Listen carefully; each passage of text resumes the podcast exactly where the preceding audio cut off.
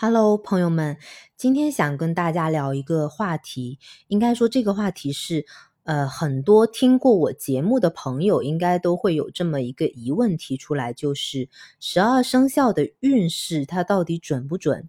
那换句话来说呢，就是说用十二生肖来断这个我们的呃年运、呃月运，包括我之前出的这个总体的运势，它的准确度。到底有多高？那我觉得这个问题是挺好的，但是一直都没有时间来，就是说好好整理。然后这几天静下心来，我觉得还是很有必要给大家一个交代。那在聊这个话题之前，我认为说，首先要跟大家普及一下关于呃生肖的一些基本的知识，因为大家只有有了这么。这一块的知识之后，有这个铺垫之后，你才能够，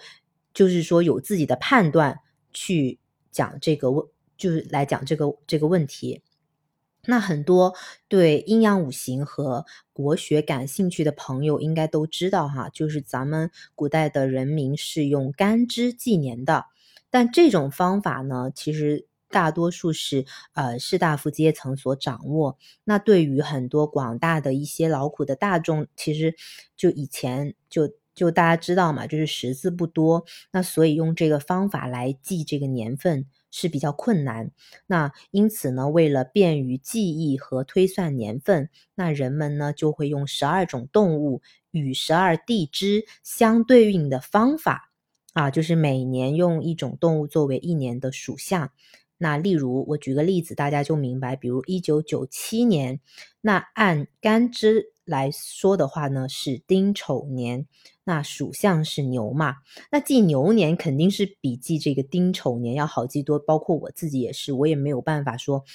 呃，你随便讲一个年份，我就能够马上反应过来这个干支这个年是什么。但是我能够马上说出啊，九七。就是牛，对吧？九四就是狗，九三就是鸡。就其实这个来记会非常快，因为就是因为它是按照一个规律往后这么推的，所以你只要记记了一个，你后面就其实都都能够记得很明白。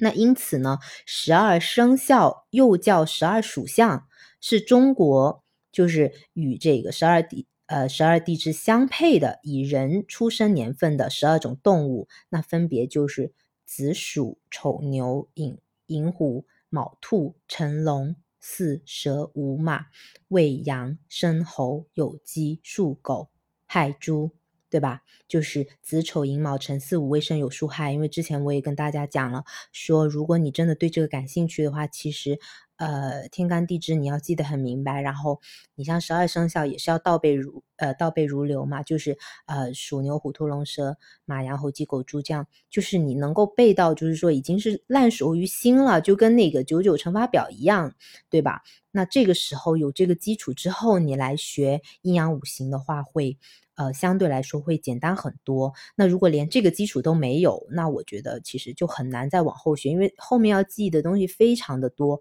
你就没有你就没有办法说边帮人家看八字，然后你边去翻那本书，其实就很费时，就会很费劲，对吧？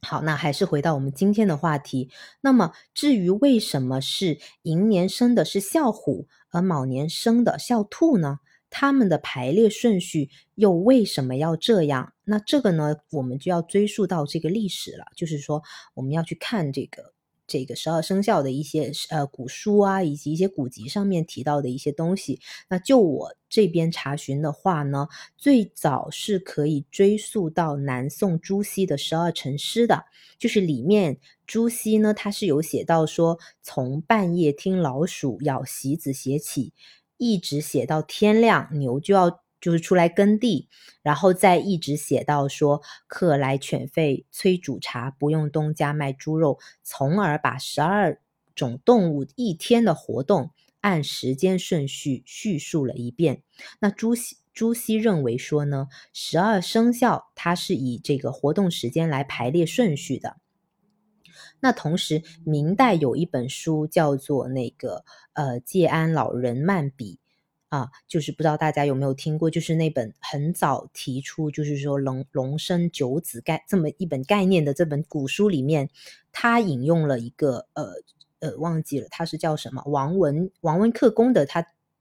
的话，那他这个人认为就有点绕，就是这本书他引用了他的话，那这个人认为就是引用的。这名作者他认为十二生肖的排列顺序，它是跟天上的那个二十八个星宿相的位合，就是它是有关联的。就他的解释是说，二十八宿它是分布周天，以值十二个时辰啊，这么对应过来。那么从上述这些内容，以及我这边啊，大家也可以去查相关的一些历史文献，我们可以知道，其实十二生肖与十二。地支相联系起来呢，是有一定的依据和道理的。那我们古人呢，会用十二生肖来算命、来婚配。那还有我们，包括我们之前在前面的节目当中讲到的，呃，这个生肖的相合，包括三合、六合以及冲害的学说，它都是有一定的参考价值的。那所以，我们回到我们今天的问题，用十二生肖来断运势，它准吗？参考价值大吗？那问这个问题前，我们应该先问另外一个问题，就是准与不准，我们的判断标准是什么？就像很多人会问说：“哎，星辰，嗯，你觉得十二星座运势准吗？啊，为什么我是狮子座，但是我感觉好像里面讲的特征跟我不完全对应之类的啊？那又比如有很多人喜欢看星座运势，说啊，星座运势说我这个月。”呃，这个星期桃花运很旺，为什么我没有碰到桃花呢？那大家发现没有？其实你在讨论准还是不准的，就是本身这个问题的意义它并不是很大，因为无论是生肖还是星座，我们讲的是什么？我们讲的是共性，不是个性。就是就是，比如像是大众占卜和私占一样，大众占卜它只能对应的是我们大部分人的一些能量，就部分的能量。它有可能对应的是你 A、B、C、A、B、C 里面的共同的，比如说他们是已婚，他们是未婚啊，或者看这条视频，大部分的呃女性呃或女性是呃有这个情感障碍，或者她没有，那她不可能说大众占卜就能够对应到每一个人。那正如私信我的一些粉丝。呃，讲的讲的一样嘛？他认为说啊，每个个体都是不一样的，每个人的生长环境背景以及后天的发展都是会影响一个人变化的因素。所以呢，我们我们现在就是我跟大家这个呃播讲的这些内容，其实我们能够把握的，就只是说是这个生肖先天自带的。固有的特质，以及根据生肖地支里藏的天干来断你们的运势，以及这个生肖的性格特征，这些都是共性的问题。而我在节目当中啊分享的这个性格特征，十二生肖性格特征，都是根据前人的这些观察，以及我们我们这个团队这么多年在人群当中啊总结调研出来的这么一些共性特征。那如果你非要说概率问题，就是说啊，到底是准到了百分之八十还是百分之九十，那就是需要你提供生辰八字，就是说，呃，来具体看，就是说你你这个人他到底是，比如说哪一年结婚啊，哪一年啊会出现一些呃重大的疾病问题，是吧？